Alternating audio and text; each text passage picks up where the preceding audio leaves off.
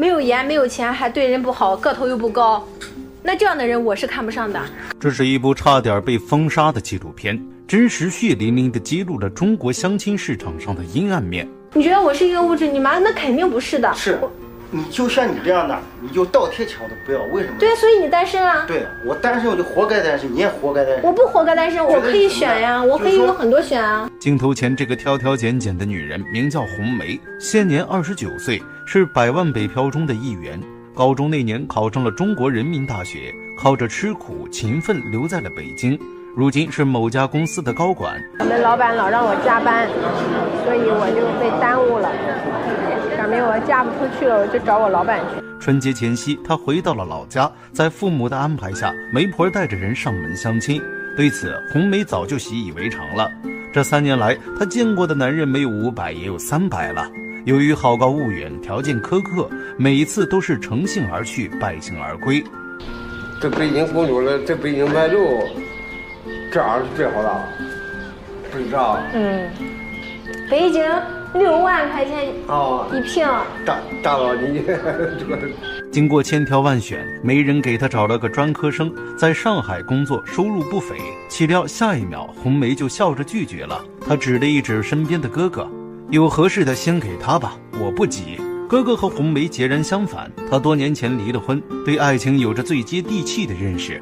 他很清楚，妹妹这些年一直单着，是太物质、太现实了。看到一个有眼缘的人。你不能上去，你的经济条件怎么样？你你有车吗？你有房吗？或者你的收入是多少？你要是如果是先了解这些的话，我觉得太现实了。就是中国人现在很现实。我不是说男生一定要有钱，但是你为了这个家，你一定要去努力。到最后你这个家需要钱的时候，你能拿出来。面对红梅的反驳，哥哥有些急了，还未开口，一旁的父亲结束了这场辩论。对于女儿的最好归宿，母亲认为钱房子都是次要的，只要有男人愿意养，有地方住就够了。但红梅却坚持一定要找个条件最好的。春节过后，她再次开始相亲，对方是个帅气多金的男人，在北京有着一套一百五十平的豪宅。谈话间，两人聊到女人独立的话题。红梅认为自己既要独立，又要有一双坚实的臂膀让自己依靠。男人反驳道：“既然这样，要婚姻做什么？”为了缓和气氛，两人又谈论起了婚后生活。你忍耐是因为你不爱他，你才觉得你是在忍。那万一你老公出轨了呢？他不会出轨的。呃，这我们假如假如讲讲一个万一，万一是你，我也会信任你。不是万一，比如说没有万一，你为什么为什么会有会有就是会有外遇呢？红梅的偏执让男人喘不过气来，最终这场相亲也在不欢而散中结束。几天后，红梅参加了朋友的婚礼，望着那洁白的婚纱，她陷入了沉思。天灵灵地灵灵，赐我一个好姻缘。我的要求其实也不是特别高，就一米八以上，然后长得帅一点儿，皮肤白一点儿，哪儿人无所谓，但是得有自己的事业。镜头前，这个饭来张口、衣来伸手的女人叫佳琪。虽然已经三十五岁了，却依旧做着公主梦。和需要奋斗打拼的红梅不同，佳琪生下来就是北京户口，有房有车，一辈子无忧，以至于连吃饭都得爸爸亲手剥虾。即便如此，她也有着自己的烦恼。三十五岁，别人的孩子都上学了，而自己却依旧形单影只的。为了招来桃花运，他甚至连手机壳都是彩色的。天灵灵地灵灵，赐我一个好姻缘。其实这些年，月老没少给他牵红线，但奈何佳琪的眼界太高了，长得得像吴彦祖，身高一米八，皮肤像古天乐，还得有自己的公司。这条件别说是北京了，放眼全国都没几个。为此，佳琪的闺蜜曾调侃道：“你这样下去，迟早沦为大龄产妇。”也许是认清了这一点，近年来，佳琪开始现身于各大相亲活动。遗憾的是，见得越多，失望的越厉害。你期待哇，下面我会不会碰到一个好的？结果发现一，你会觉得一波还不如一波吗？就我坐在那儿，我都难受，如如坐针毡，你知道吗？就我怎么能把我自己剩到这个地步了？虽然佳琪强忍着微笑，但看得出来她已经急不可耐，要把自己嫁出去了。对于女儿如今的下场，老爸有着清醒的认知。你在要求别人的时候，一定要对自己提出相同的要求。我要求人家长得很漂亮，我也挺漂亮的呀。你要求人家很有钱，我觉得你要求我我也人家很有挺努力的呀。学识，我觉得我挺好的呀。那就是要有一个比较正确的观点，是吧？因为旁观者清嘛。和佳琪不同，在对待金钱上，老爸认为钱都是次要的，道德和才华才是最应该考量的指标。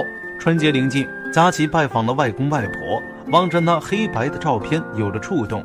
那个年代的人一生只爱一个人。回去后，他打定主意，不管失败多少次，都要找到如意郎君。特别希望有一个人骑着白马，踏着七彩祥云过来跟我说：“我终于来接你了，你就是我一生的老婆。”没有颜，没有钱，还对人不好，个头又不高，那这样的人我是看不上的。这是一部差点被封杀的纪录片，真实血淋淋地揭露了中国相亲市场上的阴暗面。镜头前，这个衣着光鲜、自信漂亮的女人叫谭静，她堪称新时代女性之典范。二十多岁就实现财富自由，跻身国内跨国公司高管行列。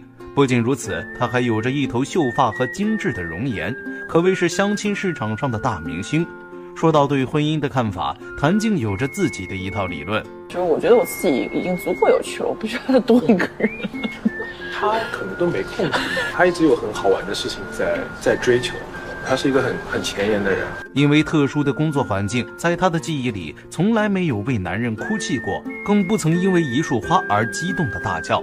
在过去的十几年里，爱情一直和他背道而驰。相较于这种渺茫不切实际的东西，谭静更热衷于把所有精力投入到工作和学习中，以至于同事们眼中，他不过是一个长头发的中年男人，理智、深邃、有冲劲儿。二十八岁这年，谭静做了一个大胆的决定，去美国冻卵。对此，妈妈虽有不快，但还是同意了。在她看来，只要女儿高兴了，什么都是微不足道的。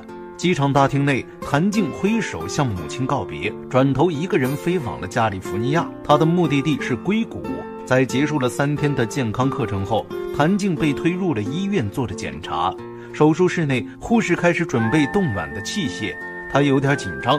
孤独地望着大屏幕，伴随着撕心裂肺的痛，一根根针管刺入她的身体。但谭静无怨无悔。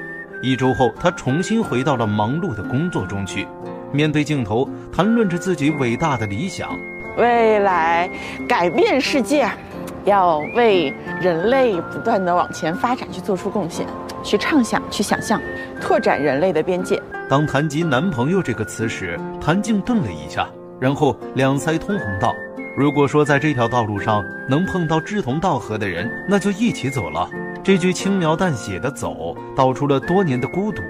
对于谭静而言，婚姻感情是奢侈的，她无法用金钱房子去衡量。这就是当代中国大龄未婚女的现状，因为各种各样的原因，错失了本该到手的爱情，最终在焦虑苦恼中把自己推向高龄产妇的深渊。